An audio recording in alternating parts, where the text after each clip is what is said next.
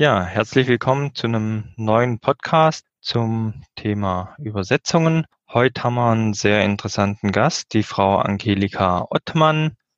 Ja, und was passiert denn, wenn in der Bedienungsanleitung für ein Heimwerkzeug das Signalwort oder der Warnhinweis falsch übersetzt wird, daraus ein Bedienfehler und ein Personenschaden zustande kommt. Darüber machen sich die wenigsten keine Gedanken und genau drum ist das heutige Thema so wichtig. Und dabei darf ich jetzt die Frau Ottmann als Spezialistin begrüßen. Ja, wenn Sie sich vielleicht einfach kurz vorstellen.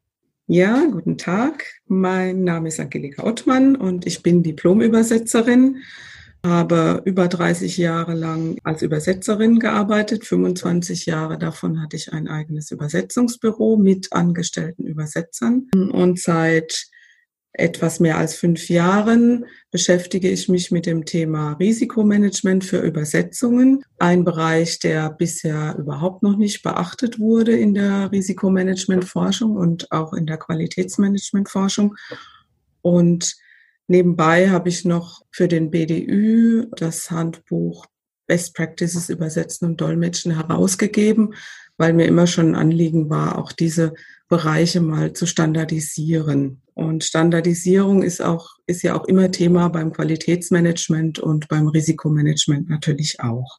Ja, Frau Hartmann, sind wir schon direkt im Thema. Welches Risiko kann denn bei Übersetzungen von Anleitungen entstehen? Ja, vielleicht fange ich mal an. Was ist denn überhaupt ein Risiko? Ein Risiko ist eine mögliche Abweichung eines erwarteten Ziels. Also wenn ich etwas erreichen möchte und erreiche nicht genau das, was ich möchte. Es kann aber natürlich was Besseres am Ende herauskommen oder was Schlechteres. Und wir sprechen im Allgemeinen, wenn wir von Risiken sprechen, nicht von den Chancen, sondern von den Gefahren, die uns drohen. Und wenn wir in der technischen Doku und damit auch in der Übersetzung technischer Dokumentation mal schauen, was da passieren kann. Es können durch Übersetzungsfehler Bedienfehler ausgelöst werden, die zum Beispiel Personenschäden oder Sachschäden an den Geräten oder Maschinen hervorrufen können. Es können auch mittelbare Risiken auftreten, wie zum Beispiel Haftungsrisiken, Vermögensschäden, Rechtsfolgen. Und am Ende gibt es noch die Cyberrisiken, zum Beispiel bei maschineller Übersetzung, wenn zum, zum Beispiel vertrauliche Inhalte plötzlich in öffentlich zugänglichen Systemen auftauchen. Das ist ja auch schon passiert. Ein Risiko ist immer ein Produkt aus Eintrittswahrscheinlichkeit und Schadensausmaß. Das heißt, ich muss immer schauen, wie hoch ist der mögliche Schaden, der entstehen kann durch dieses Risiko und wie, wie wahrscheinlich ist es, dass dieser Schaden auch eintritt. Und so werden dann Risiken auch bewertet. Aber da kommen wir dann nachher noch dazu. Ja, sehr gerne. Was glauben Sie denn, warum das Risiko von Übersetzungsfehlern draußen so unbekannt ist? Ja, ich glaube, das Risiko von Maschinen selbst, von der Maschinenbedienung, das ist ja schon relativ verbreitet. Man macht eine Risikobeurteilung. Das ist sehr gängig. Inzwischen hat das auch Einzug in die technische Dokumentation gefunden. Man mit der 82079 wurde ein Standard geschaffen, der die, ja, die Risikobehandlung auch in der Dokumentation zum Thema gemacht hat. Aber man hat dann völlig vergessen, dass in der Übersetzung die gleichen Risiken und noch zusätzliche Risiken auftreten können. Was nützt es mir, wenn ich das richtige Signalwort beim Warnhinweis in der Ausgangssprache habe und in der Übersetzung ist es dann das falsche Signalwort, weil der Übersetzer zum Beispiel nicht qualifiziert war oder die Signal Signalwörter nicht gekannt hat oder in der Terminologie auch irgendetwas falsch gemacht wurde. Jetzt gibt's ja hier die ISO 17100. Bietet die hier einen Schutz gegen Übersetzungsfehler? Ja, kommt drauf an, wie man das formuliert. Die ISO 17100, vielleicht mal kurz zur Erläuterung, ist eine Norm, die dafür sorgen soll, dass Übersetzungen qualitativ hochwertiger werden, als sie vorher offenbar waren. Also sie dient der Qualitätssicherung von Übersetzungen. Sie betrachtet nicht das Risiko. Also sie geht auf keinerlei Risiken ein. Sie hat im Anfangsbereich, wenn Übersetzungsprojekte aufgesetzt werden, zahlreiche vorbeugende Maßnahmen, die auch wirklich sehr gut sind. Aber in den Prozessen selbst wird ein Standardprozess vorgeschlagen, der aus unserer Sicht ein zu einfach ist, also ein One, One Size Fits All im Grunde. Das bedeutet, wir haben einen Prozess, der für alle möglichen Übersetzungsaufträge funktionieren soll. Und das kann irgendwie nicht sein. Das war im Grunde der Auslöser, der uns auch zu dem Thema Risikomanagement im Übersetzungsbereich überhaupt gebracht hat, dass man hier sagt, ein einziger Prozess ist das Gelbe vom Ei und alles andere sorgt nicht für Qualität.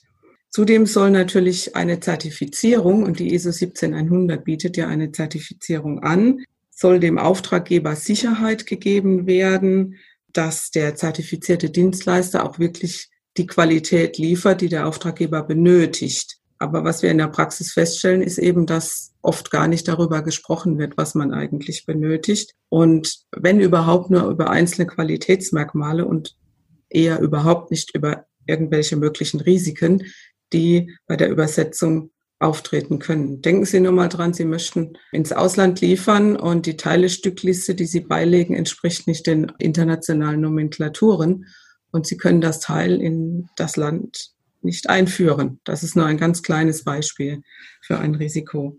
Auch da bietet die ISO 17100 keine Instrumente, wie ich diese Risiken angehen kann. Ich würde gleich nochmal auf die Risiken oder das Risikomanagement eingehen. Wenn Sie vielleicht nochmal für die Zuhörer ganz kurz den Unterschied zwischen dem Qualitätsmanagement, was wir gerade angesprochen haben, und dem Risikomanagement in der Übersetzung erläutern können. Gerne. Qualitätsmanagement und Risikomanagement haben unterschiedliche Ziele. Also das Ziel des Qualitätsmanagements ist es, bestmögliche Qualität im Sinne des Auftrags in der Regel zu erreichen. Das heißt, der Kunde hat eine bestimmte, eine bestimmte Vorstellung davon, welche Qualität er erreichen möchte. Und der Dienstleister oder Übersetzer oder wer immer versucht, diese Qualität am Ende zu erzielen. Im Risikomanagement geht es aber darum, letztlich den Bestand eines Unternehmens zu sichern, also die Existenzsicherung des Unternehmens, indem man die Risiken, denen das Unternehmen ausgesetzt ist, versucht, möglichst gering zu halten. Und das kann natürlich zum Beispiel ein Übersetzungsdienstleister niemals leisten, denn er kennt nicht die Risiken, die ein Auftraggeber mit einer Übersetzung möglicherweise eingehen könnte. Man hat natürlich als Dienstleister eine gewisse Vorstellung davon, was alles passieren kann, aber jedes Risiko kann man nicht wirklich kennen. Und deswegen muss man da auch mit dem Auftraggeber viel enger zusammenarbeiten. Beim Qualitätsmanagement definiere ich Qualitätsziele das ist schon recht schwierig.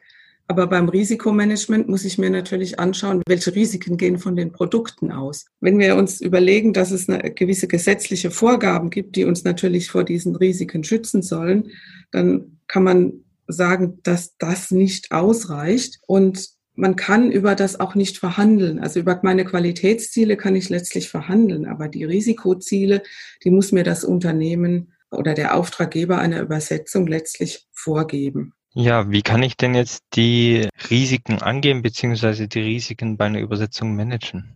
Also wir haben uns da an der ISO 31000 orientiert. Das ist eine internationale Norm und die ist auch international anerkannt und die bietet einen, einen Rahmen für die Umsetzung eines allgemeinen Risikomanagement, das man ähnlich wie bei der ISO 9001 dann auf das eigene Unternehmen anwenden kann. Für die technische Doku und die Übersetzung bedeutet das dann, dass man zunächst mal sich mit den Risiken beschäftigen muss, die eintreten können, die in einem Dokument stecken, und zwar für alle Beteiligten, also den Nutzer oder Leser dieses Dokuments, den Auftraggeber der Übersetzung, also das Unternehmen, das äh, das Produkt letzten Endes im Ausland verkaufen möchte und natürlich auch für den Übersetzer und gegebenenfalls den Redakteur.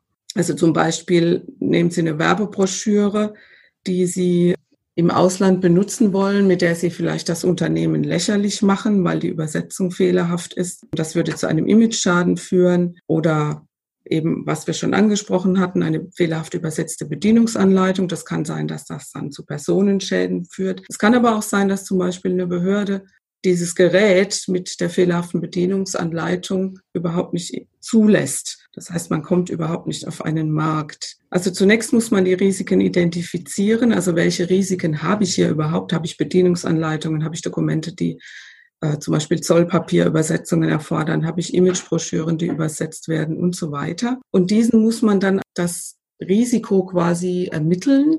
Gibt es ein Risiko und wenn ja, wie hoch ist das? Das ist dann die Risikoanalyse. Welches mögliche Schadensausmaß könnte es da geben und wie wahrscheinlich ist es, dass ein solcher Schaden eintritt? Wenn wir dann diese Risikoanalyse abgeschlossen haben, dann müssen wir diese Risiken quantifizieren und bewerten. Das heißt, wir müssen überlegen, welche Risiken sind für uns tragbar und welche nicht. Und aus dieser Risikobeurteilung, was das Ganze zusammengenommen war, also Identifikation, Analyse und Bewertung, ergibt sich dann eine Strategie für die Risikobewältigung oder Risikobehandlung, wie es in der Norm heißt. Da gibt es verschiedene Strategien. Man kann sagen, das Risiko ist mir gering genug, das kann ich tragen. Oder ich teile das Risiko, ich gebe es zum Beispiel zum Teil ab an eine Versicherung. Oder ich vermeide das Risiko komplett. Das bedeutet, ich würde nicht auf diesen Markt gehen im Falle einer Übersetzung. Also denken Sie an die, das Produkthaftungsrecht in den USA. Das hat vielleicht schon manchen davon abgehalten, dort Produkte zu platzieren. Und die Strategie, da, bei der wir tatsächlich beteiligt sind als Übersetzer, ist die Risikoreduzierung oder Minimierung. Das heißt, ich versuche das Risiko, das vorhanden ist, möglichst gering halten. Und dafür bieten sich in der Übersetzung risikobasierte Prozesse an. So, jetzt hat es ja sehr viel Ähnlichkeit, sag ich mal, mit der Risikobeurteilung, wie Sie ja gerade angesprochen haben, die man in der technischen Dokumentation macht, beziehungsweise auch schon in der Konstruktion beginnend.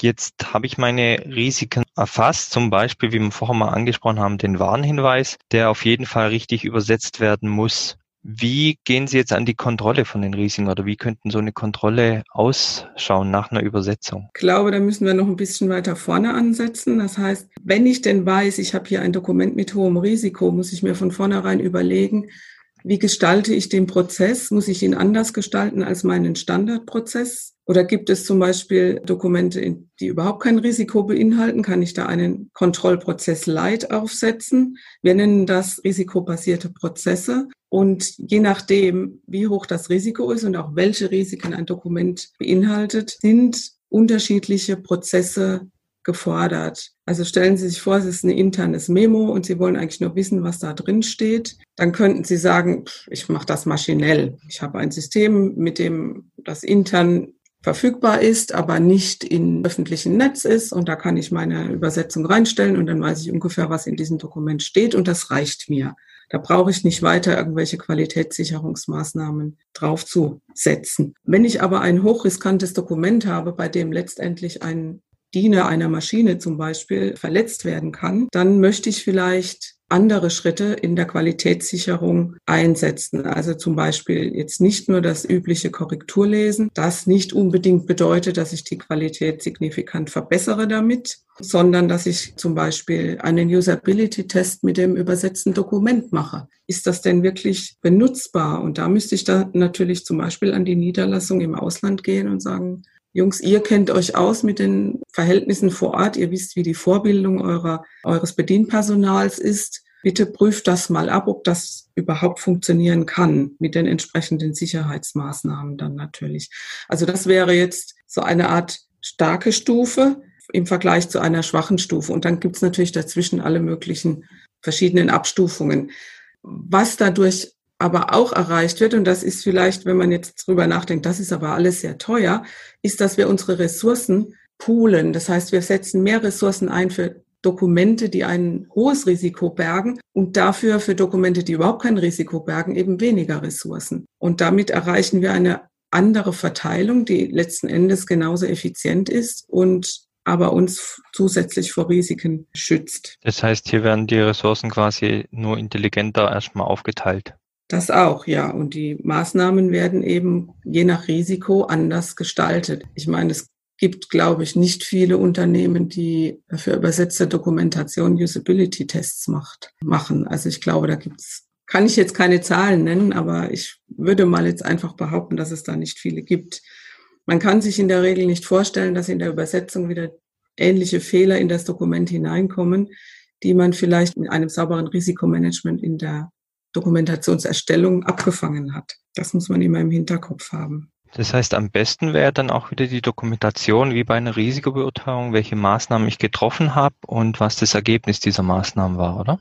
Ja, das ist dann natürlich der Schritt, dass ich das Ganze auch dokumentieren muss, damit es nachvollziehbar ist, dass ich als Unternehmen, ähnlich wie im Qualitätsmanagement, einen Mechanismus haben muss, der mir erlaubt, die zu überprüfen, ob die Maßnahmen, die ich getroffen habe, überhaupt umgesetzt werden und im allerletzten Schritt natürlich auch zu überprüfen, ob die Maßnahmen, die ich getroffen habe, überhaupt wirksam sind.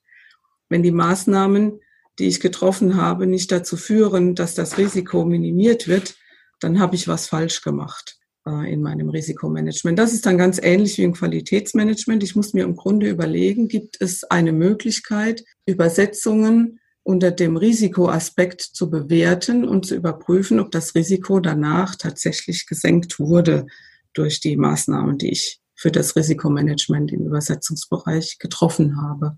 Also da würde es sich zum Beispiel anbieten, dass man die Evaluierung nach Risikokriterien strukturiert. Das führt jetzt ein bisschen weit, weil darüber haben wir eigentlich ein Halbtagesseminar. Okay.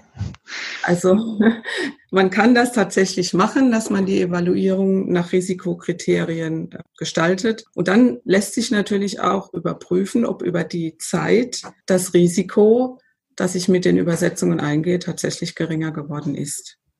Ja, Gibt es noch, wir haben jetzt das, äh, also das höchste Risiko und das geringste Risiko mal beachtet. Wie viele unterschiedliche Einstufungen gibt es denn da?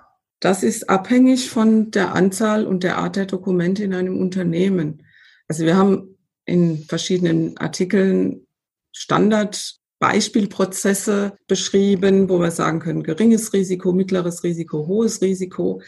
Aber letztlich hängt es davon ab, wie viele Dokumenttypen es in einem Unternehmen gibt und ob ich da unterscheiden muss. Es empfiehlt sich natürlich auch, nicht übermäßig viele unterschiedliche Prozesse zu etablieren, denn dann ist die Einordnung in irgendeine Dokumentenklasse möglicherweise zu schwierig. Aber man könnte sich vorstellen, dass man drei bis vier Dokumentklassen je nach beinhaltetem Risiko in einem Unternehmen festlegt und dann sagt, für Risikoklasse 1 habe ich den einfachsten Prozess, für Risikoklasse 4 habe ich den umfangreichsten Prozess und dazwischen habe ich noch zwei andere Prozesse, die vielleicht auch spezifisch auf bestimmte Risiken abgestimmt sind. Zum Beispiel könnte man sich vorstellen, dass bei Geschäftsberichten eine Zusatzprüfung aller Zahlen gemacht wird oder sowas. Das wäre dann unabhängig von allen anderen Dokumenten. Also das sind noch so einzeldokumentspezifische Prüfungen, die man sich überlegen kann, weil man ein bestimmtes Risiko damit minimieren möchte. Ja, also in Dokumenten, die sehr heikel sind oder Patentschriften oder. Okay. Jetzt hatten wir ja vorher die ISO 31000 angesprochen mit dem Risikomanagement. Gibt es denn mhm. da eine Leitlinie, wie ich dann da vorgehen muss in dieser Norm? Also die ISO 31000 ist ähnlich wie die 9001 sehr, sehr allgemein gehalten. Das bedeutet, man muss sich sehr intensiv mit, den, mit der Umsetzung befassen und es gibt jetzt nicht eine Standardvorgehensweise. Das hängt immer von den Gegebenheiten im Unternehmen ab. Was allerdings immer gemacht wird, ist diese Risikobeurteilung, die aus Identifikation, Analyse und Bewertung besteht. Dann die Risikobehandlung oder Bewältigung, das sind die Strategien und die Maßnahmen, die ich dann ergreife, um den Risiken zu begegnen. Das Ganze eingebettet in einen Kontext, natürlich das Management dahinter stehen muss und dass ich auch äh, Berichtsfunktionen an das Management installiere und natürlich am Ende die Wirksamkeit meiner Maßnahmen auch überprüfe und das Ganze, die Ergebnisse aus dieser Prüfung wieder in den Gesamtprozess einfließen. Das ist eigentlich der gleiche Kreislauf, wenn man so will, wie bei der 9001, die man ja eher kennt, denke ich mal. Ja, genau, die 9001, vielleicht für die, die sie nicht kennen, können Sie mal ganz kurz anreißen, was denn die 9001 da bietet oder darstellt. ISO 9001 ist eine Qualitätsmanagement-Norm, die zum Ziel hat, die Unternehmensprozesse, also die 9001 richtet sich vor allem an die Prozesse im Unternehmen, so zu gestalten, dass die Qualität, die definierte Qualität am Ende das Produkt ist und dass ich nach Standardprozessen eine gewisse Qualität auch erreichen kann. Aber das kann man jetzt auch nicht wirklich in einem Satz beantworten. Das ist ein sehr, sehr komplexes Thema. Aber die 9001 ist sehr bekannt und das ist auch eine Norm, nach der man sich zertifizieren lassen kann. Nach der 31.000 kann man sich nicht zertifizieren lassen. Was die 9001 aber mit dem Risikomanagement verbindet, ist, dass sie neuerdings in der neuen Version risikobasiertes Denken erfordert.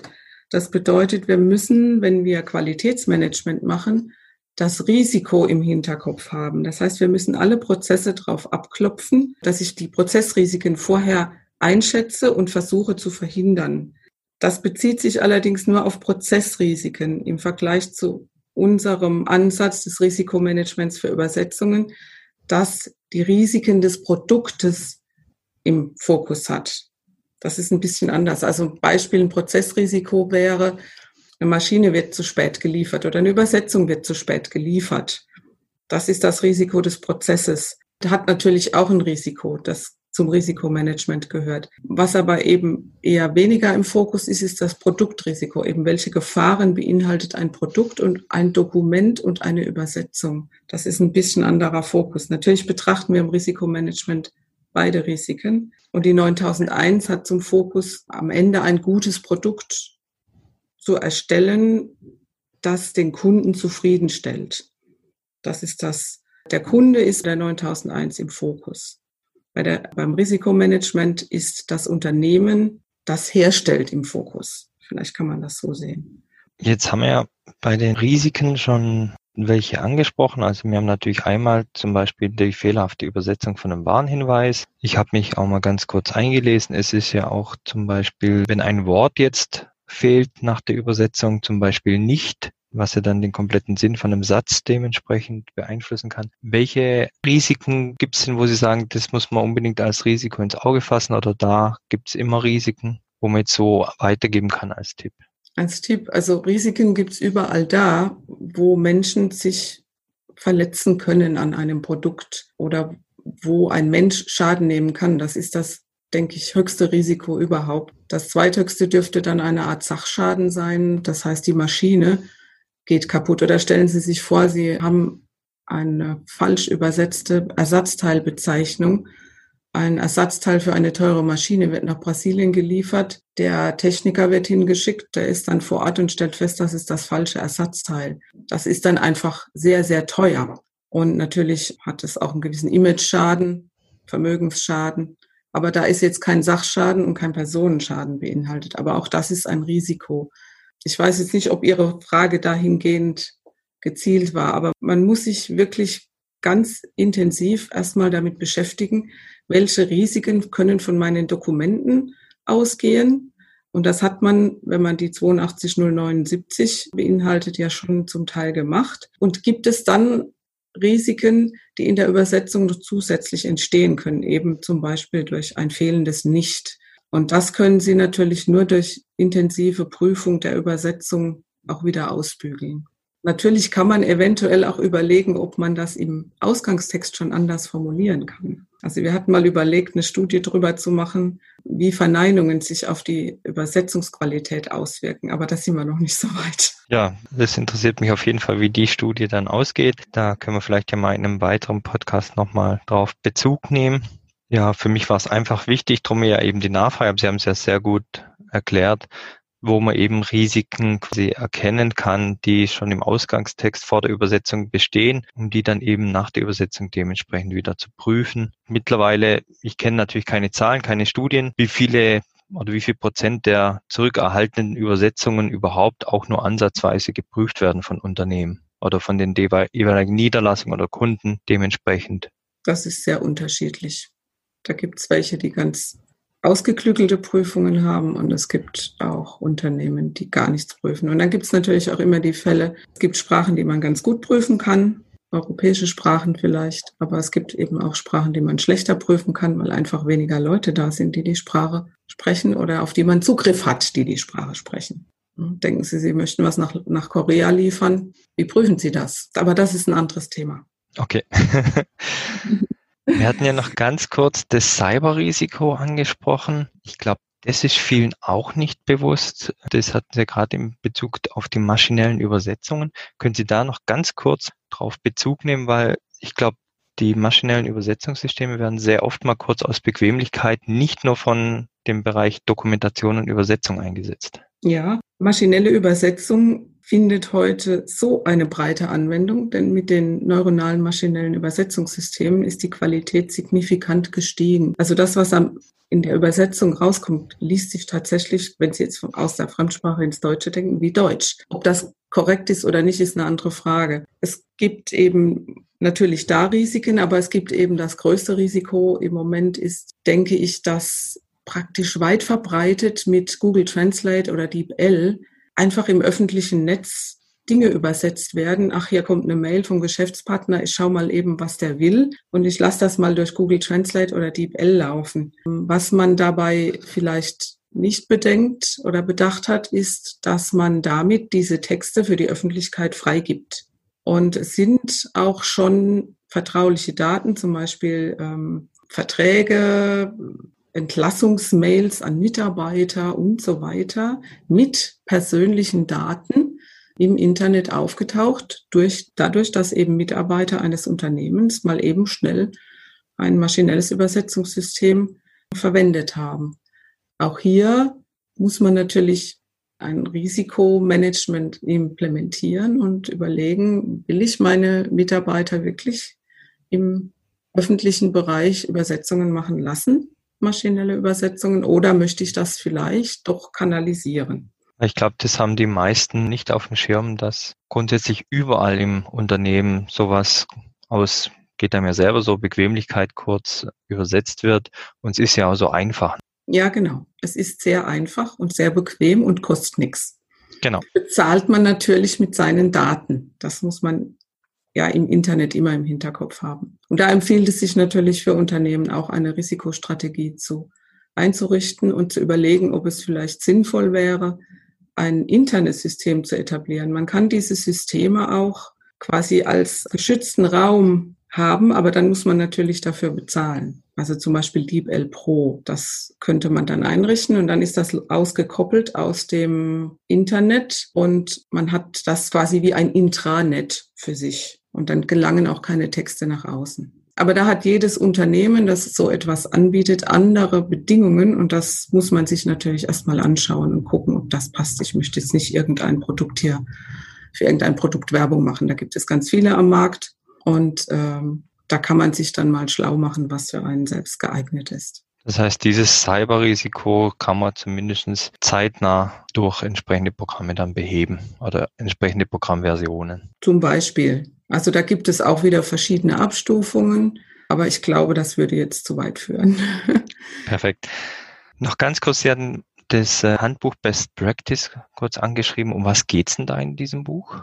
Das ist eine Sammlung von Aufsätzen. In dem, an dem Buch waren insgesamt 40 Experten beteiligt und es beschreibt im Wesentlichen Prozesse und Vorgehensweisen für Auftraggeber, Übersetzer und Dolmetscher, im täglichen Arbeiten. Das heißt, wenn ich zum Beispiel als Auftraggeber wissen möchte, wenn ich jetzt einen Dolmetscher brauche, wie funktioniert das denn, dann kann ich das entsprechende Kapitel aufschlagen und mich da kundig machen. Oder wie funktioniert denn Terminologiearbeit in der Übersetzung? Oder wie mache ich denn eine Ausschreibung zum Beispiel? Solche Punkte. Aber auch für Übersetzer. Wie wickele ich einen Übersetzungsauftrag professionell ab? Oder wie mache ich meine eigene Terminologiearbeit? Oder es gibt auch ein Kapitel Evaluierung, es gibt auch ein Kapitel Risikomanagement, Qualitätssicherung. Also es ist sehr breit gestreut, natürlich auf einer recht allgemeinen Ebene, aber ich denke, als Einstieg ist es ein ganz gutes Handbuch für Berufsanfänger, auch für Leute, die lange im Beruf sind, die finden da sicher auch noch das eine oder andere und auch für Auftraggeber. Also ein Wikipedia für die Branche oder für alle Beteiligten ja. der Branche ja mal der Anfang eine, eines Wikipedia, einfach um gewisse Dinge mal als Standards zu etablieren. Es herrscht ja auch manchmal viel Unsicherheit, wie, wie rechnet ein Übersetzer überhaupt ab oder wie funktioniert das Ganze oder wenn ich einen Dolmetscher brauche, wie ist das mit den, brauche ich eine Kabine oder nicht oder was brauche ich da alles? Also einfach, um mal gewisse Unsicherheiten auszuräumen und dann kann man natürlich mit den Experten in die Tiefe gehen. Ja, perfekt. Ja, Frau Ottmann, ich bedanke mich recht herzlich für diesen Podcast, der sehr informativ war, vor allem über ein Thema, was, glaube ich, draußen nicht so bekannt ist. Ja, ich danke auch und vielen Dank für das Zuhören und auf Wiedersehen. Ja, ich bedanke mich auch bei unseren Zuhörern. Würde mich freuen, wenn Sie das nächste Mal wieder dabei sind und bei Fragen einfach gerne an uns wenden. Dann kann man vielleicht auch hier wieder ein neues Podcast-Thema draus machen und dann bis zum nächsten Mal.